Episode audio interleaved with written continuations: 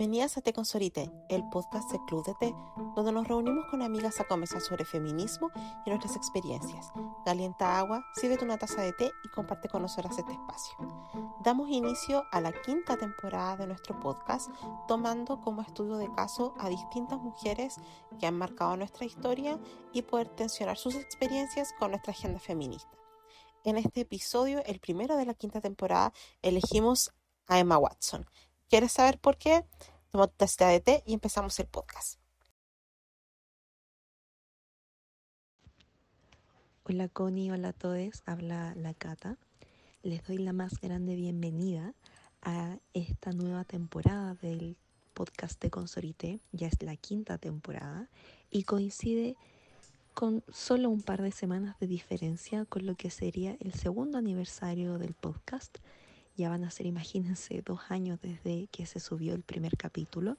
Así que de verdad con Connie estamos súper contentas de poder hacer esto, de, de, haber logrado estar dos años completos, casi de forma ininterrumpida, haciendo eh, un capítulo a la semana. Siempre nos hemos tomado un par de semanas de vacaciones de invierno, un par de vacaciones, semanas de vacaciones de verano, pero mm, de verdad el trabajo que ha sido tener semana a semana que grabar, que editar y que subir eh, los capítulos son un esfuerzo enorme que ha valido totalmente la pena. Y bueno, el tiempo pasa súper rápido. Esta nueva temporada, la quinta temporada, al igual que la temporada anterior, va a tener una temática especial y una dinámica diferente a lo que ha sido las temporadas anteriores y esto es súper importante de recalcar porque em, si bien quizás cuando vean los títulos de los capítulos puede de que no se entienda cuál es el trasfondo que estamos tratando de perseguir con esta nueva temporada. Queremos que les quede súper claro desde el principio y todos los primeros capítulos eh, de la temporada o probablemente durante toda la temporada en general lo vamos a mencionar. Y es que, al igual como la temporada pasada, hablamos sobre brujas, fue el tema principal, como las brujas son un elemento súper simbólico dentro del feminismo y utilizamos como todos los temas que se podía hablar dentro de esa temática nos inspiramos un poco en, esa temporada para elegir brujas, para elegir mujeres no necesariamente que son que sean personas como dignas de admirar o feministas em, súper activistas, no, sino que más bien desde el punto de vista de que son mujeres incómodas, son mujeres que han causado incomodidad en su tiempo y que o por un lado han tenido aportes, eh, como también por otro lado son un símbolo eh, digno de criticar.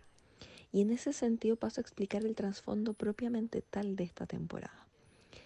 En esta temporada ocupamos a celebridades, ya sean personas de la cultura pop, literalmente celebridades, o ya sean personas de no cultura pop. Eh, Pueden ser deportistas, científicas, eh, literatas, por la cultura pop pueden ser actrices, cantantes, de verdad van a tener eh, de todo, de todo tipo de eh, dinámica y de disciplina para que sea obviamente mucho más diverso los temas. Pero lo que vamos a hacer es ocupar a cada mujer casi como un ejemplo, como un caso de estudio, para hablar una problemática en especial. Entonces, en esta problemática lo que vamos a hacer es aplicar lo que esta mujer ejemplifica o las cosas que les han pasado, ya sean críticas o ya sean logros, para ocuparlo como un ejemplo y extrapolarlo, esa misma temática, a que cada une en nuestra casa o en donde estén escuchando el podcast puedan aplicarlo a su mismo contexto o, o reflexionar sobre este tema. Vamos a tener desde reflexiones como el bullying, el activismo, de verdad un montón de temáticas que quizás al momento de leer el título, por ejemplo, el efecto Matilda, que quizás no saben a qué se refieren, pero que si escuchan el capítulo van a comprender que lo que hablamos no es de la mujer propiamente tal, sino que es simplemente un ejemplo, un caso de estudio para que podamos ocupar su vida como ejemplo para estos temas que estamos analizando y que aplicamos desde un punto de vista feminista.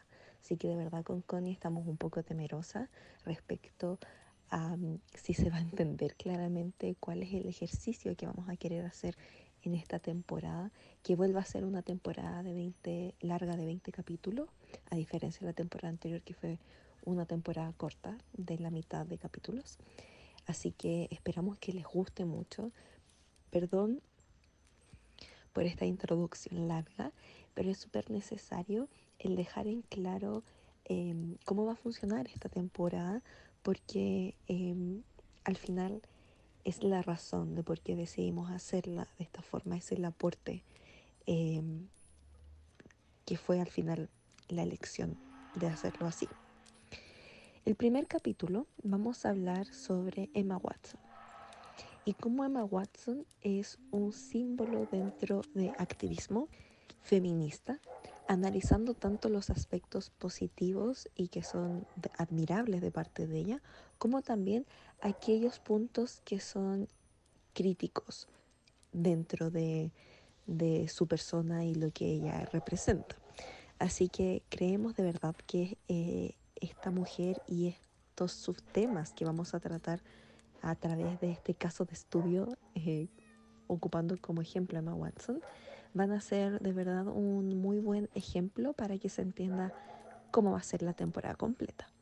Así que esperamos que les agrade y mm, pónganle atención porque de verdad todas las mujeres seleccionadas son súper, súper interesantes.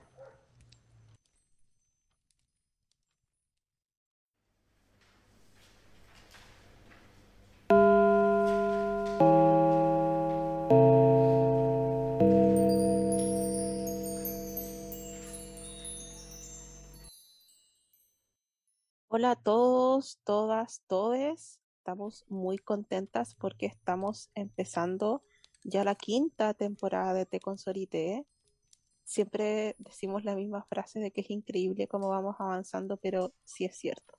Estamos en un nuevo año, empezando un nuevo ciclo político, todavía estamos en pandemia, pero las cosas se han transformado bastante y como saben, en cada temporada les planteamos una nueva propuesta y hay muchos cambios. Esta temporada no es la excepción. Primero que todo, Cata, ¿cómo estás?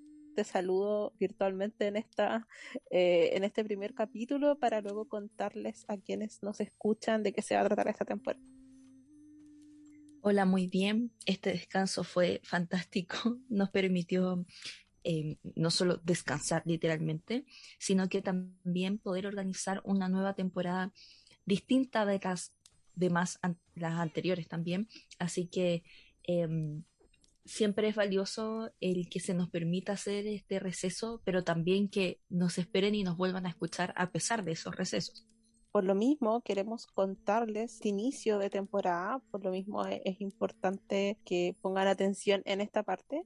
¿Cuál es el concepto? Si recuerdan el inicio de nuestro podcast, ¿cierto? Las primeras dos temporadas, teníamos esta primera sección que se llamaba Mujer Fenomenal. Y esta sección proviene de nuestra exposición de ilustración permanente que se llama Phenomenal Woman, Mujeres Fenomenales que marcan nuestra historia, que pueden encontrar en nuestro sitio web. Ya tenemos más de 200 mujeres y la idea era que en cada episodio poder compartirles una biografía bastante extensa, ¿cierto?, de una mujer que estuviera relacionada de alguna forma al tema del episodio. Luego fuimos cambiando secciones, etcétera, y en la cuarta temporada de ya el año pasado, ¿cierto?, tuvimos como eje la problemática y la imagen de las brujas, ¿cierto? Las brujas como este icono y problematización central del feminismo y cómo se materializa hasta nuestros días, ¿cierto? Y vemos distintas aristas de él. Entonces unimos ambas cosas esta temporada va a ser bastante larga, va a durar prácticamente todo el año si todo sale bien. Y nuestra idea es que podamos elegir a una mujer o quizá dos cada semana. Vamos a hablar sobre ella, pero va a ser un vehículo para poder analizar una problemática de la agenda feminista y también de cosas que nos problematizamos todos los días. Así que vamos a tener mujeres de la cultura pop, es decir, artistas, vamos a tener científicas, deportistas, políticas, activistas, personas del ámbito de las ciencias, en fin, hay de todo. Tenemos muchísimas mujeres, la mayoría de ellas ya está ilustrada así que la van a poder encontrar en nuestro Instagram si es que ya compartimos su biografía y también en nuestro sitio web, ¿cierto? Para que conozcan a las demás. Estamos muy contentas y muy orgullosas y esperamos que les guste mucho esta temporada.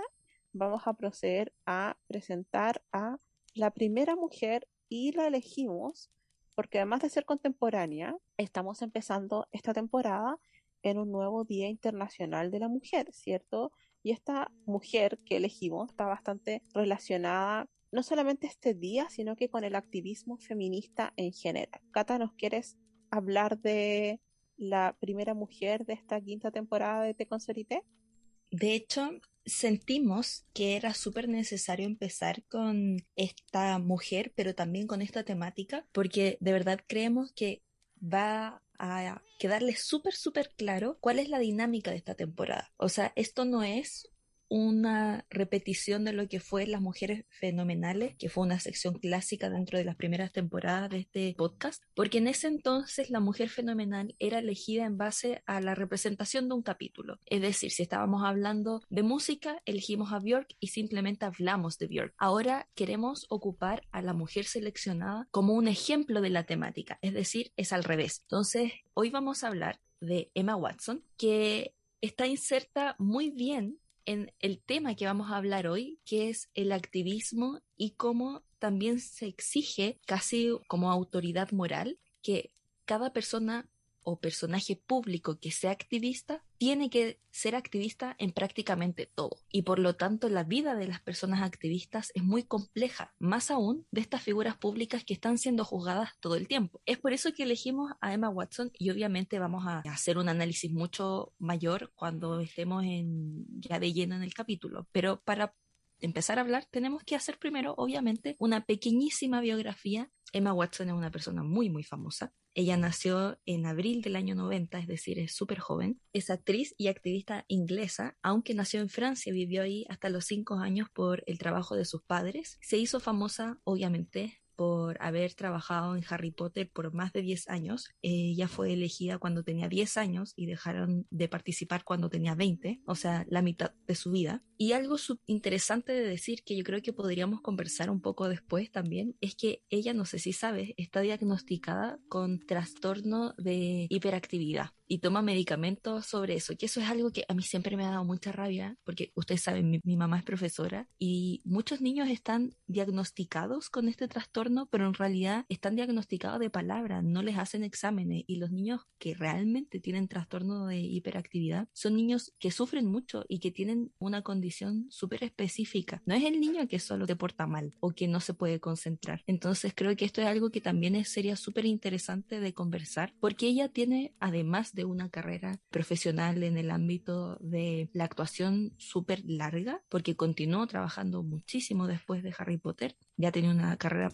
súper exitosa al respecto. También ella continuó teniendo una vida académica súper desarrollada. De hecho, ella nunca dejó de estudiar seriamente a pesar de haber estado grabando prácticamente la mitad del año, cada año durante su adolescencia eh, Harry Potter. Iba a colegios súper buenos y de hecho cuando ella salió de la grabación de la última película, entró a la Universidad de Brown, que es una universidad súper buena de Estados Unidos que pertenece de hecho a la Ivy League que es súper meritorio, eh, que es, eh, de verdad es súper importante de decir. Y ella siempre se ha destacado por ser una persona súper académica. Y de hecho, su vida activista ha tenido, sí, ha tenido este matiz académico y que promueve la academia. De hecho, ella hace cosas desde fomentar la lectura como su emblemático club de lectura que dejó de hacer hace muy poco. De hecho, hay proyectos súper bonitos al respecto que si quieres, Connie, puedes mencionar también.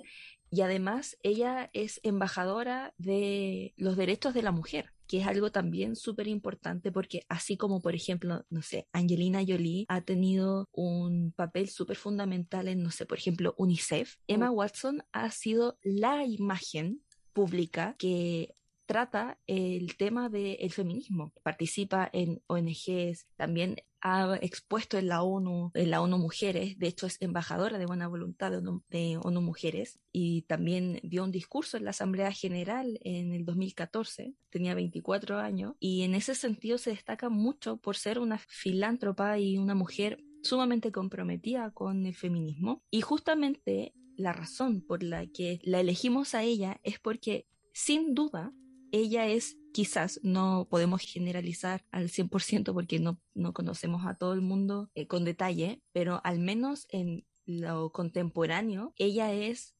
quizás con Jane Fonda, la feminista de la cultura pop más grande y más destacada, o al menos de las más conocidas. Y en ese sentido es porque ella ha ocupado su imagen para hacer activismo. El tema es que sucedió un problema, se los va a contar Connie, para que después entremos de lleno a utilizar como ejemplo, como caso de estudio, la figura de Emma Watson para distintas problemáticas que van, por ejemplo, el activismo, el hecho de ser una figura infantil, que también es algo súper relevante, el abuso hacia las estrellas infantiles, hasta también su activismo y sobre todo esta funa que le hicieron hace poco tiempo.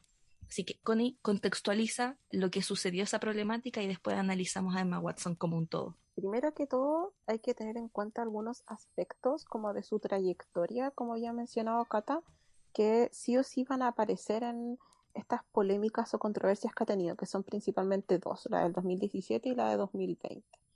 Efectivamente, ella, em, esto como de tu clase social es como bien variable de acuerdo a los países. Eh, el hecho de que sus padres fueran abogados, etcétera. Obviamente hay un tema ahí de, capital cultural y de educación, etcétera, pero no vamos a referirnos a eso, pero efectivamente se crió en Oxford, desde muy pequeña asistió a estas escuelas artísticas que por supuesto van a estimular como su talento, etcétera, y estuvo rodeada desde muy muy pequeña de personas adultas. Eso es súper importante como todas las problemáticas que que rodean, ¿cierto? Como a las estrellas infantiles, especialmente niñas. Entonces hay que tener en cuenta eso como su visión de mundo y su entorno y en los círculos que, se mueve, ¿cierto? Otro punto importante es que ella, si bien fue a Brown, creo que estudió como literatura, como artes liberal o una cosa así, que de hecho logró titularse, etcétera. También hubo un momento... Sí, estudió literatura inglesa y no sé tú cachai que las universidades internacionales van avanzando a través como de créditos. Claro. Y vas teniendo cursos. De hecho, por ejemplo, yo antes de tener mi licenciatura tuve mi bachiller. Ella tuvo lo mismo. De hecho, hubo un tiempo que estuvo estudiando en Oxford también, eh, inglés. Entonces, estudió literatura inglesa y después estudió solo inglés en Oxford. Sí, y de, hecho ella eh, en un momento dejó la universidad, se tomó como, como que congeló, podríamos decirlo, porque eh, se vio muy expuesta. O sea, primero ella decidiera Brown además como del prestigio que tiene porque no quería estar en una universidad inglesa donde iban a estar paparazzi y todo persiguiéndola. Ustedes saben cómo son los medios de comunicación en Reino Unido, pero también sufrió mucho bullying y yo diría ocasión a su privacidad porque ella trataba de tener una vida muy normal de estudiante universitaria y la estaban grabando todo el tiempo, como que hacían streaming de lo que hacía, etcétera, y eso la llevó también a desarrollar aspectos que la llevaron a a dejar la universidad en ese momento. Entonces, como hito, ONU Mujeres que es la agencia especializada de Naciones Unidas para velar por los derechos de las mujeres y también las niñas. Por supuesto, hay otros organismos que están dentro del sistema de Naciones Unidas que se dedican a la mujer, podríamos decir, a temas de género desde sus inicios, pero ONU Mujeres se crea como tal el 2010 y ella da este discurso el 2014, así que fue, yo diría, muy importante la idea de los embajadores de buena voluntad es súper interesante porque permite ampliar la voz y darle como más plataforma y más visibilidad a lo que esa causa o ese organismo está haciendo, ¿cierto? Entonces el tema de las celebridades ahí es, interesante. Entonces, vamos a ver que siempre fue polémico ella como feminista desde un inicio. Primero, porque 2014 aunque no lo crean, fue hace harto tiempo. Por supuesto tenemos hartos referentes como feministas en la cultura pop, pero que una persona que siempre fue vista como una niña hasta adulta se declarara feminista, yo diría que todavía eso causa muchas críticas en muchas personas. Entonces que ella abiertamente lo hiciera, por supuesto iba a causar controversia. Por otro lado, también esta campaña en la que ella va a participar, que es He fue criticada, ¿cierto? Porque ella empieza su discurso que yo, digo que es muy bueno, algunas cosas con las que no comparto, pero es un muy buen discurso. Y como dice Kata, yo creo que es una de las feministas contemporáneas más importantes porque cualquier lista que tú busques como feministas más importantes en la actualidad te va a aparecer Emma Watson porque ella entiende el feminismo como igualdad o equidad, ¿cierto? Algunas personas están de acuerdo con eso y otras no. Es como una visión bastante liberal y por eso se le pone la etiqueta como que es una feminista blanca liberal como de esa corriente la campaña estaba orientada muy en la lógica de la igualdad y hacia los hombres y los niños, de que fueran aliados feministas, ¿cierto? Y que puedan desarrollar relaciones igualitarias, ¿cierto? De respeto mutuo, etcétera, para promover el feminismo. Entonces la crítica era debería haber sido orientado mujeres y las niñas que son las personas estructuralmente, históricamente como violentadas y oprimidas, sobre todo en el marco de, de Naciones Unidas y la plataforma que ella tenía. Eso quedó allí Luego viene, yo diría, la primera gran polémica, que es la de 2017. Hay otra que pasó un poco como colada por ahí por ese tiempo, porque está todo este debate que no vamos a entrar en él, pero es el tema del activismo performativo, ¿cierto? El tema de utilizar eslogans o poleras básicamente o camisetas, si que nos escuchan de otro país con ciertos eslogans. Y ella junto a otros artistas también eh, posó para, creo que la revista Elle, eh, Reino Unido con una camiseta una polera con un mensaje feminista que se vendía bastante costosa para dedicar esos fondos a una causa benéfica, ¿cierto? Pero luego se conoció que esa esa polera, ¿cierto? Se hacía en una dinámica de fast fashion, ¿cierto? O sea, estás promoviendo el feminismo, pero a costa de mujeres explotadas en países en desarrollo, ¿cierto? Con todo lo horrible que es el tema de, del fast fashion. Entonces, estuvo eso y luego ella aparece en Vanity Fair, ¿cierto? Que es una revista de moda, de lifestyle muy importante internacionalmente, con un outfit, por supuesto, muy costoso, Burberry creo que era, y costaba como casi 3 mil dólares, donde ya está sin sostén, básicamente deja ver como sus senos, pechos de alguna manera. Lo cual es una controversia recurrente en nuestros tiempos, aunque no lo crean, ¿cierto? Y la controversia fue súper fuerte de distintos lados. Por una parte, estaba unas declaraciones, una crítica que ella había hecho a Beyoncé en el pasado por un tema similar, ella respondió también que era, había sido inmadura, que tenía otra visión y eso me parece que es importante porque, gente, las personas cambiamos a lo largo de nuestra vida, evolucionamos. Si fuéramos las mismas personas durante toda nuestra existencia no tendría sentido, por eso se llama como evolucionar y crecer. Y por otro lado, también la criticaban, ¿cierto? Por un lado, por aparecer en estas revistas de moda y con estos atuendos tan costosos que tienen el tema subyacente del privilegio, de la visibilización, ¿cierto? Usualmente de personas hegemónicas, fue llamada hipócrita, etcétera, de cómo ella estaba como prestándose para ser objetivizada y sexualizada, mostrando su cuerpo, etcétera, típico como feministómetro. Y eso es algo que lamentablemente en casos como ella se puede ver súper patente porque es una figura pública, pero es algo que nos vemos constantemente expuestas todas las personas feministas. Y eso es algo súper importante de recalcar porque sobre todo por el hecho de que existan distintas corrientes dentro del feminismo, de que existan también distintas formas de vivir y de ser activista feminista, hace de que constantemente hayan dentro del feminismo muchas peleas, mucha fijación hacia las otras personas y que esta fijación vaya mucho de la mano, como dice Connie, con esta evaluación de qué tan feminista eres. Eso está sumamente mal, porque al final todas las personas viven realidades diferentes y si bien obviamente no podemos quedarnos en la comodidad de la individualidad y justificarnos en la individualidad, pero no aporta el hecho de que se critique todo el tiempo y que nos detengamos en nuestro activismo por miedo a esa crítica. Es sumamente tóxico también porque impide que más gente se una a esta causa que podrían unirse y también que aquellos detractores tengan una impresión errónea o ocupen estos conflictos como una forma también de crear argumentos para estar en contra del feminismo. De hecho, uno de los temas más importantes que queríamos hablar acá porque fue muy polémico, es un claro ejemplo de cómo se está midiendo constantemente a la gente activista, que fue lo que pasó el año 2020. No sé si recuerdan lo que sucedió con George Floyd, que la Connie ahora va a explicar con más detalle para que ustedes entiendan si es que no lo saben o si es que no se acuerdan de los detalles más específicos. Claro.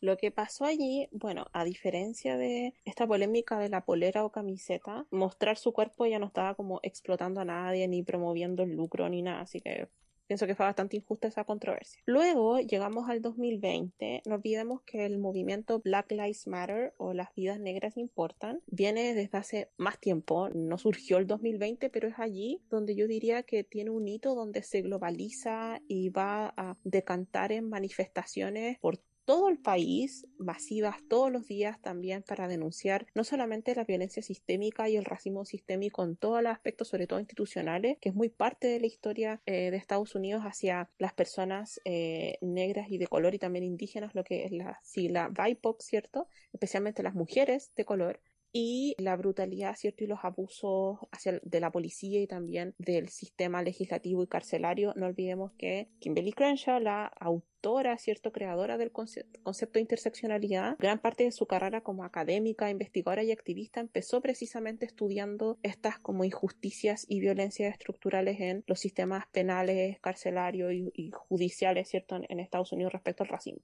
a partir de estas manifestaciones, no sé si ustedes recuerdan, habrán participado en eso, que fue un tema bastante contradictorio porque cualquier forma de preocupación sociopolítica y cualquier activismo va a estar lleno de contradicciones. Salió esta iniciativa de postear un post completamente en negro como una forma de protesta porque estábamos en pandemia, estábamos encerradas, ¿cierto? De solidaridad con esto pero la mayoría de esos posts no decían nada, entonces lo que va a generar es que eran solamente cuadrados negros que no aportaban en nada como a la visibilización y, y dar como el espacio que se necesita para activistas y personas BIPOC, ¿cierto? Para referirse a lo que estaba ocurriendo. Todo el mundo lo hizo por supuesto las celebridades, ¿cierto? Que tienen una plataforma mucho más grande. Y lo que pasó es que ella no lo publicó inmediatamente y lo que hizo luego fue publicar eh, tres posts negros pero con un marco blanco.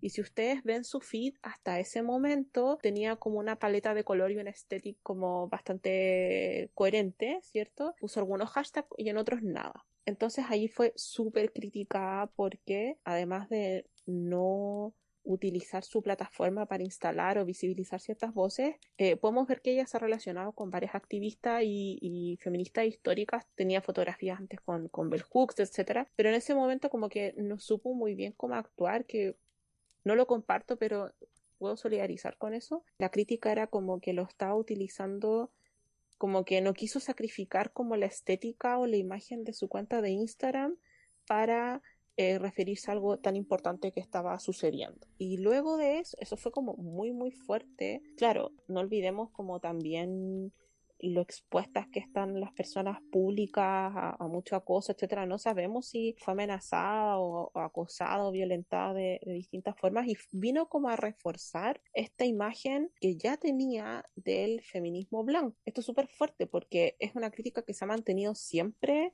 en, en, su carrera. Yo les recomiendo una entrevista que hizo con Tavi Jevinson, fundadora, ahora actriz, en 2014. Pueden buscar esa entrevista que es bien interesante donde habla de eso claro, era como esta discusión de qué feminismo estoy haciendo, qué, activismo estoy haciendo, porque claramente el tema de la interseccionalidad es súper importante. Y a partir de eso, y quería mencionar como el tema de, del acoso anterior, porque además de todo el acoso mediático y de sus propios compañeros en la universidad, cuando ella cumplió 18 años, fueron muchos como paparazzi a tomarle fotos a su fiesta de cumpleaños, como casi debajo de su falda. O sea, una menor de edad que acababa de cumplir 18 años, ¿entiendes? Entonces, luego de eso, ella desapareció por mucho tiempo de redes sociales, no, no apareció como públicamente ni haciendo menciones a eso. Claro, ahí se hace complejo porque ella es una activista feminista, hace campañas relacionadas a, temas de feminismo y género constantemente. Es una figura, yo diría, como una institución en la cultura pop, sobre todo con su trabajo en Harry Potter. También les recomendamos que puedan, por supuesto, ver sus otras películas, ¿cierto? tiene un catálogo variopinto. Esta película que participó con The Bling Ring con Sofía Coppola, La Bella y la Bestia, Mujercita, etcétera. Claro, no es una feminista perfecta, y ahí recordamos mucho el libro que siempre mencionamos, Bad Feminist de Roxane Gay, ¿cierto? Que ella también ha recomendado en, su club de lectura. Y ahí entramos a este punto de qué hacer en estos casos, cómo no, nos aproximamos a aquello, porque, claro, efectivamente ella ha hecho estas campañas, este club de lectura que se llama Our Share Shelf, que como nuestro librero compartido, se pueden unir en Goodreads, es muy bueno, yo estoy ahí. Y también tenía este proyecto que es como Book Fairies, algo así, que que tú puedes como dejar libros en distintos lugares públicos y las personas los leen y luego lo devuelven, podríamos decir, lo dejan en otro lugar para promover la lectura, que me parece que es muy importante, y promover la lectura de autoras, que también es algo muy importante en el club. Y claro, por supuesto las críticas son válidas y me parece que es muy importante a las personas públicas y que deciden tomar posiciones, hacerlas esto de bien accountable, como rendir cuentas o promover como que se puedan educar y problematizar todo esto porque están en una posición de privilegio, podríamos decir. Pero claro, está el tema de ¿Cómo nos enfrentamos a Emma Watson? ¿Es una mala feminista? ¿Es una mala persona? ¿Deberíamos cancelarla? ¿Cómo nos relacionamos con eso? Que es un tema, yo diría, súper polémico que tiene muchas aristas y por lo mismo quisimos instalar la figura de ella para que ustedes también puedan como compartir sus impresiones o puedan como problematizar y formar su propia opinión y compartirnos también su opinión respecto a eso, porque no es fácil ser activista para nada. Por supuesto, para ella puede ser más fácil en algunos aspectos que para otras personas que literalmente están arriesgando sus vidas y han sido precarizadas, perseguidas, incluso han tenido que huir de sus países y han sufrido lo peor, una persecución política importante, que no es el caso de ella, pero sí, estamos en, un, en una era como digital donde todo es mucho más rápido, donde está esta cosa como de wokeness o de, estar detrás de una pantalla también criticando muchas cosas. Yo pienso que aquí no hay que meter, en mi opinión, las críticas en un solo saco. Pienso que hay que ver desde dónde viene. Bien, si son personas que efectivamente son activistas BIPOC o personas BIPOC que mm, tienen una aproximación diferente y hacen una construcción como desde el respeto y permiten como problematizar, ¿cierto? Eh, me parece estupendo, pero cuando ya se cae en una violencia como desmedida y de casi llevarla a la hoguera, por eso está esta idea como de, de las brujas, ¿cierto? Ya eso pasa a otro nivel. No sé qué opinas tú, Kat. Primero hay que pensarlo desde el punto de vista, como dices tú, de que hay distintos niveles y distintas situaciones. Pero creo que la premisa principal y que engloba todo es el hecho de cómo ella siendo una figura pública está más expuesta a esta situación, lo cual es súper importante destacar porque también hace que ese feminómetro si es que lo podemos decir así, se ha aplicado con mucha más dureza a ella, a pesar de que, como Connie decía recién, es real que para personas privilegiadas es mucho más fácil ser activista, pero también al mismo tiempo es importante preguntarse, ¿y no sería más fácil para una persona privilegiada ser callada y distante y tratar de tener una imagen publicitaria y que, ojo, esto es algo que se da mucho, en el que le caiga bien a todos y sea discreta y ya. O sea, hay muchas personas famosas que su imagen es el ser, no sé, el niño risueño, la niña educada, la buena persona. Y Emma Watson tiene todos los elementos para ser esta niña suave que le podría caer bien a todos porque es esforzada, porque es inteligente, porque es súper aplicada. Pero ella no, decidió usar su popularidad y su fama para hacer activismo. Y el feminismo, como decía Connie, el año 2014 no tenía el nivel de actividad, al menos de manera pública, apoyo público y de masas, por lo tanto, al nivel que tiene en este momento o que empezó a tener a partir del año 2018-2017 y si bien obviamente desde que ella lo empezó a hacer público, obviamente no, no, no necesariamente ella incitó un cambio tan grande, pero no es al azar el que eh, haya sido tan poco tiempo antes. O sea, yo creo que de verdad es algo que ayudó y siento que de verdad no es algo que se haya que desmerecer. O sea, como decíamos en la introducción de su persona, es súper importante que todas sumemos a la causa más que pelear entre nosotras y hacer que la causa avance menos. Y de hecho, en ese sentido también parto con la segunda postura o el segundo tema que creo que es súper importante hablar y que de hecho fue la razón por la que se nos ocurrió este capítulo, que fue este problema respecto a la foto negra de Instagram. Yo recuerdo muy bien cuando sucedió ese problema porque me chocó mucho la reacción. O sea, yo sinceramente siempre he estado muy en contra de esos mensajes como vacíos, o sea, cualquier persona puede subir una foto negra y ser una persona racista en su vida cotidiana de manera consciente o de manera inconsciente. El subir una foto negra no aporta en nada realmente. Como si aportan las marchas, como si aportan performances que son mucho más grandes o incluso los mismos trending topics que se pueden hacer a través de hashtag en Twitter. Eso realmente ayuda mucho más que una foto negra de verdad, créame, yo que eh, estudié sobre eso, mi tesis fue sobre cómo se impacta a través de los policymakers, a través de la comunicación y estrategias comunicacionales para que los movimientos sociales puedan levantar sus causas. Yo les digo, una foto en Instagram no ayuda en nada. Y el tema es que al final se funa a una persona por no adherir a un tema activista y, acusándole moralmente como si fuera una mala activista por no apoyar esta causa cuando no es su causa. O sea, ella no es una persona que lucha por los derechos raciales, ella es una feminista. Y si bien Sí, dentro del feminismo hay mucha lucha respecto al feminismo racial y hay un montón de corrientes que tratan sobre esos temas o similares. No es directamente la misma cosa. ¿Me explico?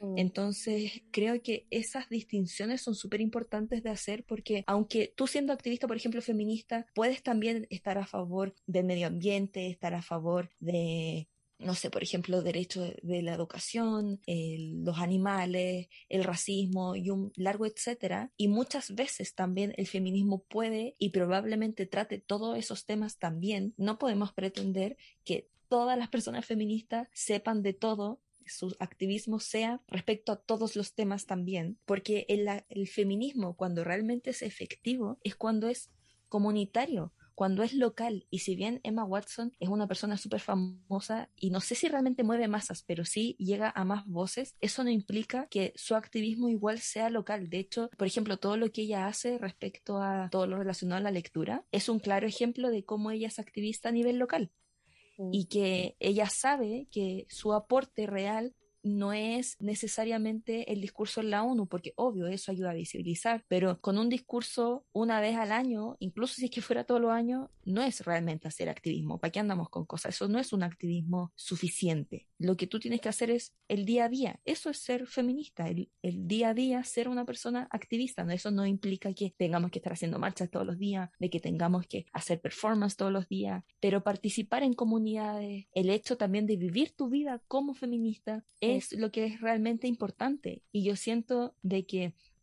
atacando a alguien por una estupidez como ponerle un marco blanco, que muchas veces es hasta automático. O sea, de hecho ustedes saben que a las celebridades le manejan los Instagram. De hecho, a la misma Emma Watson. Ella no maneja su Instagram, se lo maneja una mm, entidad, no me acuerdo el nombre. Sí, una, es una comunidad feminista eh, anónima. No sé si tú sabías eso. No. Entonces, eh, igual creo, casi segura, que eso empezó a ser después de este problema pero ella nunca fue una persona realmente muy activa a nivel personal en Instagram tampoco. Mm. Entonces, obviamente que es... Quizás alguien lo subió o no sé, pueden, pueden haber tantos como factores que no estamos justificándola, eso es importante, pero... No, no, no, obviamente que no, de hecho fue un error súper tonto. Claro. fue, fue un desatino tonto, pero creo que demonizar a alguien por una cosa así siendo alguien tan importante y que realmente ayuda y impacta de manera importante dentro del activismo, me parece sumamente estúpido que se le ataque de esa forma, sobre todo porque, insisto, el que tú seas activista de algo no implica que tengas que ser activista de todo el resto de las cosas. O sea, no puedes ir a amarrarte al árbol para que no lo corten y también ir a protestar por el lago y también ir a rescatar animalitos y así un montón de cosas y en todos los lugares del mundo. O sea, somos personas y creo que esta autoridad moral que se ocupa frente a las personas que son activistas es súper malo, porque no es por un tema de que todos cometemos errores, sino que no existe la capacidad humana para ser activista en absolutamente todas las cosas y que además no existe el tiempo para que podamos ser educados en todas las cosas. De hecho, esto es algo que también eh, yo quería comentar y que creo que después Connie puede desarrollar más, que es el tema respecto también a que por algo existen distintas corrientes del feminismo. No es un tema de que, ay, a mí me acomoda más ser esto y a, y a ti te acomoda más ser la otra corriente. No, usualmente la corriente a la que nosotras o cada persona adhiere va en base a sus necesidades locales o a sus necesidades personales, a sus problemáticas personales. O sea, si Emma Watson vive entre Los Ángeles y Londres y vive en unas comunidades específicas, obviamente no va a ayudar a solo gente rica con la que se se relaciona, pero probablemente las comunidades donde ella más se rodee y más actúe sean, por ejemplo, al menos dentro de esos países y sectores comunes. Y obviamente en esos países no van a tener las mismas problemáticas, por ejemplo, que las feministas de Brasil, que las feministas de China. Probablemente no se sepa y si es que se sabe, sea un nivel bajo. O sea, no sé, por ejemplo, con Connie hablamos mucho del feminismo en Asia, pero nosotras no vivimos allá, no sabemos más allá de lo que se hace públicamente conocido. Entonces, de verdad, creo que es malo también esperar que sepamos todo, pero que también luchemos por todo. Y no se puede criticar el hecho de que su feminismo, no sé, porque ella, yo creo que ella debe adquirir a un feminismo más liberal y que eso sea casi como a este un feminismo de cuicas, como se dice acá. Eso está mal, porque también es, son cosas a las que ellos dicen que adhieren que son problemáticas reales. Y además que hay que tener en cuenta que todas, todos estamos tratando de contribuir. Pienso que, claro, cometió errores y errores graves, pero no por eso hace como menos válido su forma de, de ser activista. Yo creo que aquí hay dos temas. Vamos a desarrollar otros temas también, pero uno es la idolatría. En general ponemos muchas expectativas en las celebridades y en las personas públicas en general, como que tienen que ser perfectas y tienen que cumplir nuestras expectativas, y no. O sea, yo pienso que uno tiene que, como persona que también es fanática de, tengo referentes, etcétera, podemos decir como ídolos, uno tiene que apoyarse en sí mismo y en su comunidad y en, se entiende como en esos, en esos como redes de apoyo que poner a alguien en un pedestal y esperar que resuelva como todos los problemas del mundo, actúe y piense en la forma en que yo lo espero, como mis expectativas, ¿se entiende?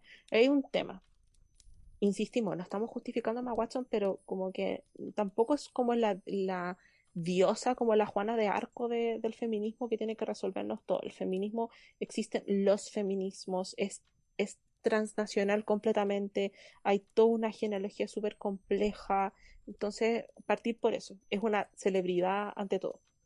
Y, de hecho, quiero así que hacer un entre paréntesis también para reforzar esta idea, para que también se entienda como esta temporada en general. Obviamente no la estamos justificando, y la razón también por la que la tomamos como ejemplo es para que todas las personas que nos están oyendo abstraigan este ejemplo y puedan introducir esta situación o las distintas situaciones que a ella le ha pasado en nuestras vidas o en personas que ustedes conocen o en situaciones que también ustedes puedan llegar a observar. O sea, lo que estamos hablando ahora es algo que le pasa a mucha gente día a día y esa es la importancia de esta temporada al final, de que en realidad no estamos realmente analizando y que esa es la importancia, sino que quédense con este análisis porque ese análisis se puede aplicar literalmente a cualquier cosa, a cualquier situación, a cualquier problemática y a cualquier persona.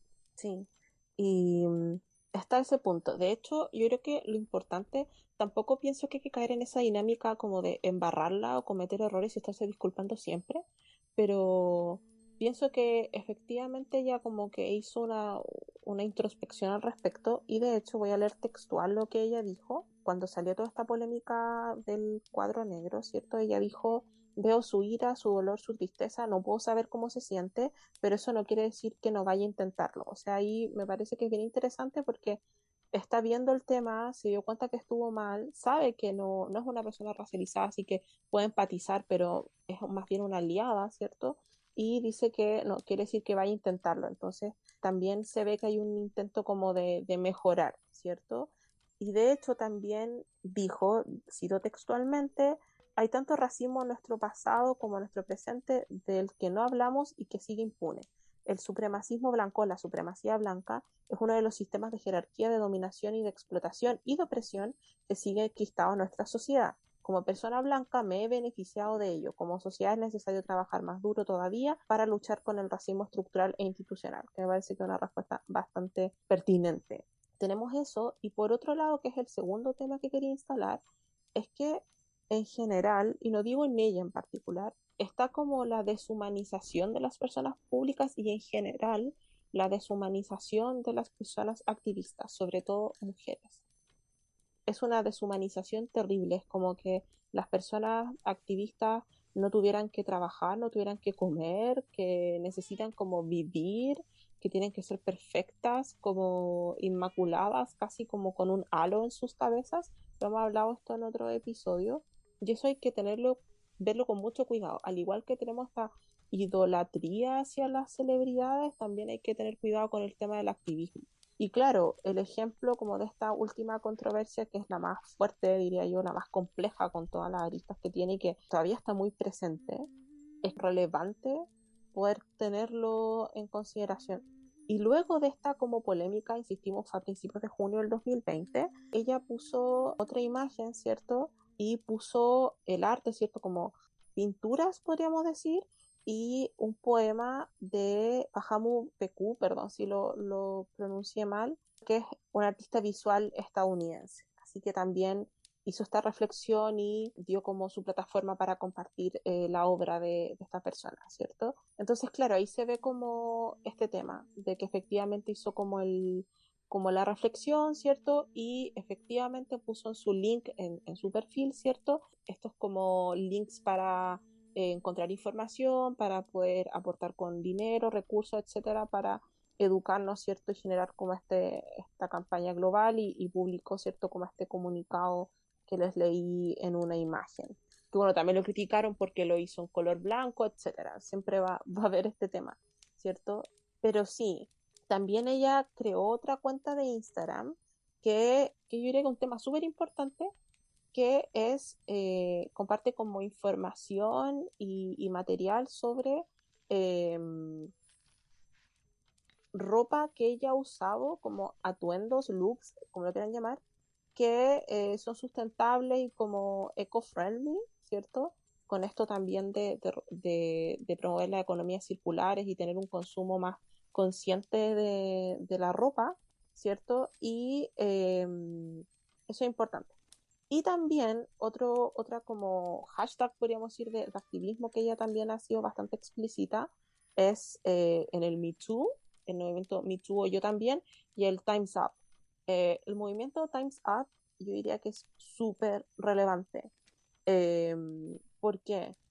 Porque el Time's Up fue como una iniciativa que surgió a partir de, sobre todo, actrices de Hollywood con no solamente el acoso y la violencia y todos estos casos horribles que también van de la mano con el resurgimiento del, del Me 2016-2017, sino que también con la invisibilización de las mujeres en las industrias creativas del entretenimiento, pero en el ámbito del cine en particular con lo bajo, y pueden eh, escuchar nuestros episodios de, sobre cine y, feminismo, ¿cierto?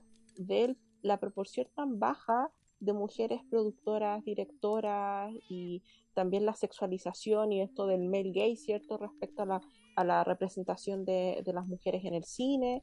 Entonces, claro, ella como actriz también eh, participó en esa iniciativa de su propio rubro, podríamos decir.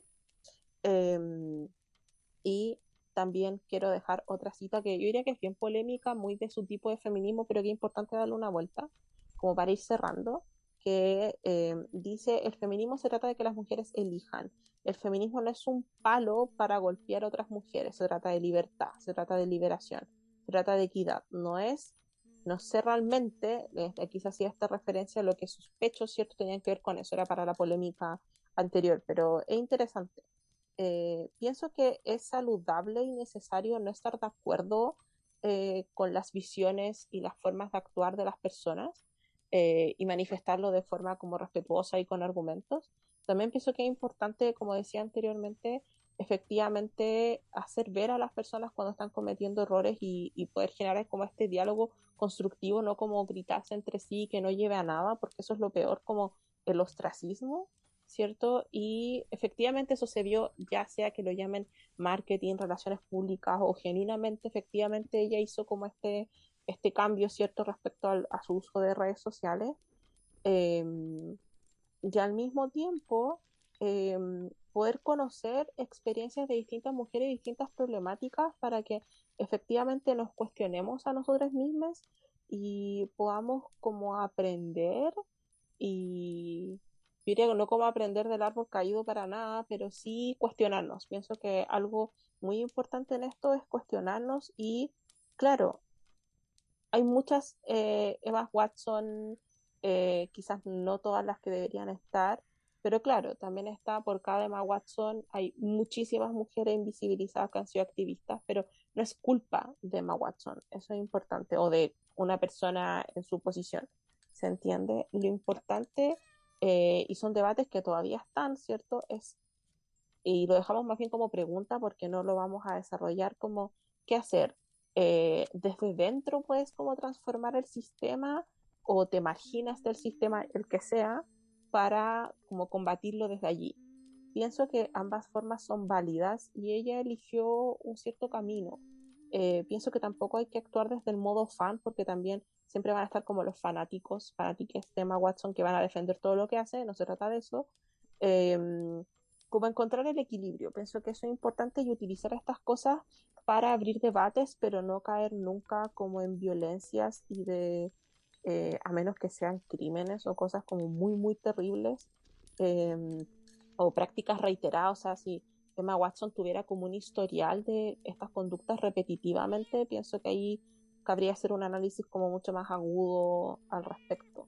Y sí, su feminismo es problemático, yo diría que no el de ella en particular, pero quizás su tipo de feminismo es uno de los más problemáticos porque claro, históricamente tiene como muchas fisuras, invisibiliza muchas cosas pero em, pienso que el hecho de que exista eso y esta cosa media como de problemas de primer mundo, piensen que eso también puede ser em, una forma de decir, oh, me doy cuenta que esto es incorrecto, que aquí hay un tema aquí de desigualdad, de como una intersección de clase, raza eh, y otros, ¿cierto? Y género, cómo me posiciono. Pienso que también se puede generar como algo positivo a partir de eso y em, que finalmente es importante de que no puedes, como decía Desmond Tutu que falleció recientemente, no puedes ser neutral en situaciones de, opresión, ¿cierto? Estamos en, un,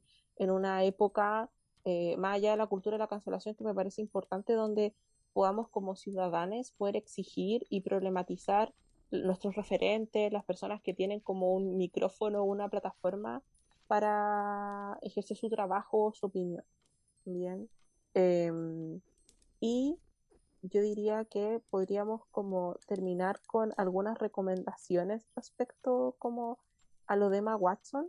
Eh, si puedo empezar, recomiendo mucho el club de lectura que ella creó. Ella no, no, no, no está allí, ¿cierto? Hay otras personas que, que lo ven, pero es muy bueno no es que te den el libro, pero sí lo recomienda con alta anticipación en un club de lectura gigantesco y armarse quizá una especie como de biblioteca personal, ¿cierto? Con algunas recomendaciones, porque también ella recomienda como textos bastante importantes, ¿cierto? En nuestra genealogía feminista a nivel teórico, etc. Em, sus películas, tiene algunas películas que me han gustado, otras que no. Hay una que ella tiene sobre, si no me equivoco, con Chile, ella vino a Chile, ¿se acuerdan? Que era de este libro, creo que no sé si era de Isabel Allende, no me quiero equivocar, pero también hay un, ella participó en una, en una Es de Colonia Dignidad. De Colonia Dignidad, eso, nada que ver, súper perdida, perdón. Lo tenía en la punta de la lengua lo de Colonia Dignidad, pero sí, participó allí. Entonces esa película también quizás darle una vuelta. Y, y problematizar eso también, todo el posicionamiento que ella ha tenido con los otros actores de Harry Potter respecto a todo lo que ha pasado con con la que no debe ser nombrada, ¿cierto? Como ese tipo de cosas me parece que, es importante como de rescatar y quizás, eh, además de motivarte a hacer cosas a través de su trabajo, ¿cierto? elementos que no estés de acuerdo o que te, te incomodan, decir, bueno, ¿por qué no estoy de acuerdo con esta persona? ¿Qué puedo hacer como para contribuir, ¿cierto? Para mejorar como persona, como activista, feminista, etcétera, y poder como intervenir en tu, en tu, en tu comunidad. Como que Emma Watson no necesita que la defiendan, pero otras personas sí. Entonces hay que utilizar, pienso que la energía en los lugares correctos, sobre todo en estos días que estamos, el feminismo se vive todo el año y se lucha todo el año, pero sí es una de las fechas como más, más importantes y yo sé que hay mucha gente que es muy crítica de la ONU y la odia de, distintos argumentos, pero yo como internacionalista y que soy bastante, tengo esta paradoja como que quiero quemar todo, pero soy bastante institucionalista en general, quiero mucho a la ONU, soy súper crítica y por lo mismo también le tengo como mucho cariño, podríamos decir, porque ha hecho bastante. Y pienso que darse una vuelta y conocer qué es ONU Mujeres, qué hace ONU Mujeres, qué campañas tienen, cómo involucrarse, la agenda de género que promueve, el que está dentro del objetivo de desarrollo sostenible, por ejemplo. Todo ese tipo de cosas es importante. Eh, así como criticamos a Emma Watson de que, claro, tiene privilegiada, por supuesto, pero eh, que hay cosas que no puede como ignorar o equivocarse, también no nos podemos dar el lujo, por ejemplo, en mi opinión, quizás esto es como muy cuestionable, pero en mi opinión, pienso que si somos personas que tenemos como acceso a educación, herramientas y todo, no puede ser que no sepamos qué son los ODS, por ejemplo. Entonces pienso que aprovechemos esta instancia para tomar esa herramienta y educarnos, contribuir, ver algunos mecanismos como para construir comunidad, que es lo más importante, no solamente respecto al feminismo, sino que en general como ciudadanos, sobre todo en este contexto que estamos hoy en Chile. Quiero terminar aquí. Cata. Sí, más que hacer una recomendación de cosas como concretas, me gustaría que hicieran el ejercicio después de terminar este capítulo de reflexionar sobre este tema. ¿Ustedes han vivido alguna vez estas situaciones de conflicto en el que se han visto atacadas por este como feminómetro? También el hecho de cómo las personas juzgan o también se sienten juzgadas por esta como autoridad moral del activismo y también reflexionen si es que ustedes lo han hecho Creo que la real razón de que elegimos este capítulo y quisimos empezar también con este episodio es porque es muy importante para nosotras como feministas y activistas el que no caigamos en estos errores, tanto en los errores de ella pero sobre todo también respecto a esto que reflexionamos recién. Es mala posicionarse como una persona de autoridad moral y también es malo andar midiéndose y comparándose con las otras personas como si alguien fuera mejor que tú desde un punto de vista activista. Y si se va a criticar y si se va también a tratar de mejorar, siempre que sea desde un punto de vista constructivo. Siempre, siempre en la vida se puede señalar y tratar de enseñar sin que sea mandar a educarse son cosas distintas. Y también, eh, sí, o sea, la comunicación es lo que nos hace seres humanos y ser seres pensantes, aunque también nos hace ser malas personas por, por lo mismo. Pero si queremos remediar esa característica propia de la humanidad, la forma es comunicándose. Entonces no podemos ser más malos, así como pencas como humanidad, y fomentar eso si es que realmente somos feministas. Así que esa es como la reflexión y yo creo que todas las semanas vamos a terminar con una reflexión respecto a por qué elegimos ese tema. Así que esperamos que les haya gustado esta nueva dinámica, que entiendan también el propósito de esta temporada, porque no va a ser una temporada larga de mujeres fenomenales, no, sino que lo que realmente importante es este como tema en el que se estudia como caso de estudio, como ejemplo a esta celebridad, ya sea de la cultura pop o de no cultura pop. Así que ese es mi mensaje final. Les damos la cordial bienvenida a esta nueva temporada y ojalá nos sigan durante todo este año porque esta temporada va a ser larga, va a durar como si fueran dos temporadas, a diferencia de la anterior que fue la mitad de lo normal. Así que eso, que estén súper bien. Sí, se viene intenso, somos bien trabajadoras, uno dice, ¿por qué no hacemos esto? Precisamente, nos pusimos este mega desafío y como en cada final de episodios de nuestro podcast está como esta sección un poco como de publicidad, que estamos en el llamado mes de la mujer.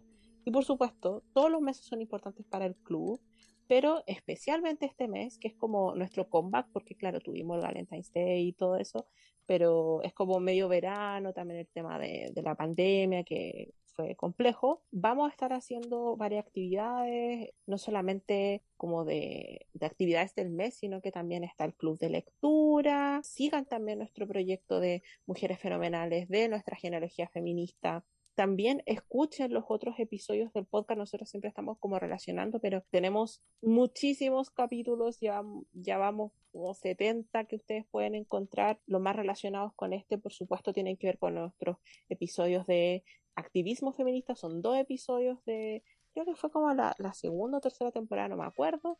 Está de mujeres en el cine, female gays. También está el capítulo de Harry Potter de la primera temporada, ¿cierto? Donde ahí hacemos todo un recorrido, así que por supuesto Ma Watson hablamos de ella allí. Recuerden compartirnos sus impresiones, entregarnos comentarios, responder nuestra cajita de preguntas, en fin, todo lo que les parezca importante como para seguir generando comunidad a través de nuestro podcast y nuestros distintos como canales de, información o de, de, de vínculos, ¿cierto? Para no solamente este mes, sino que todo el año. Así que Bienvenidos nuevamente a todos a nuestra quinta temporada de Te Consolité. Muchas gracias por escucharnos y nos escuchamos nuevamente la próxima semana. Adiós, chao. La sesión de hoy ha terminado. Esperamos que hayas disfrutado este episodio de Te Consolité y nos sigas acompañando la próxima semana. Recuerda que publicamos un nuevo episodio cada viernes en todas las plataformas y no olvides seguirnos en nuestras redes sociales como arroba leclubdt y visitar nuestro sitio web www.leclubdt.cl. Abracito y nos escuchamos la próxima semana. Adiós.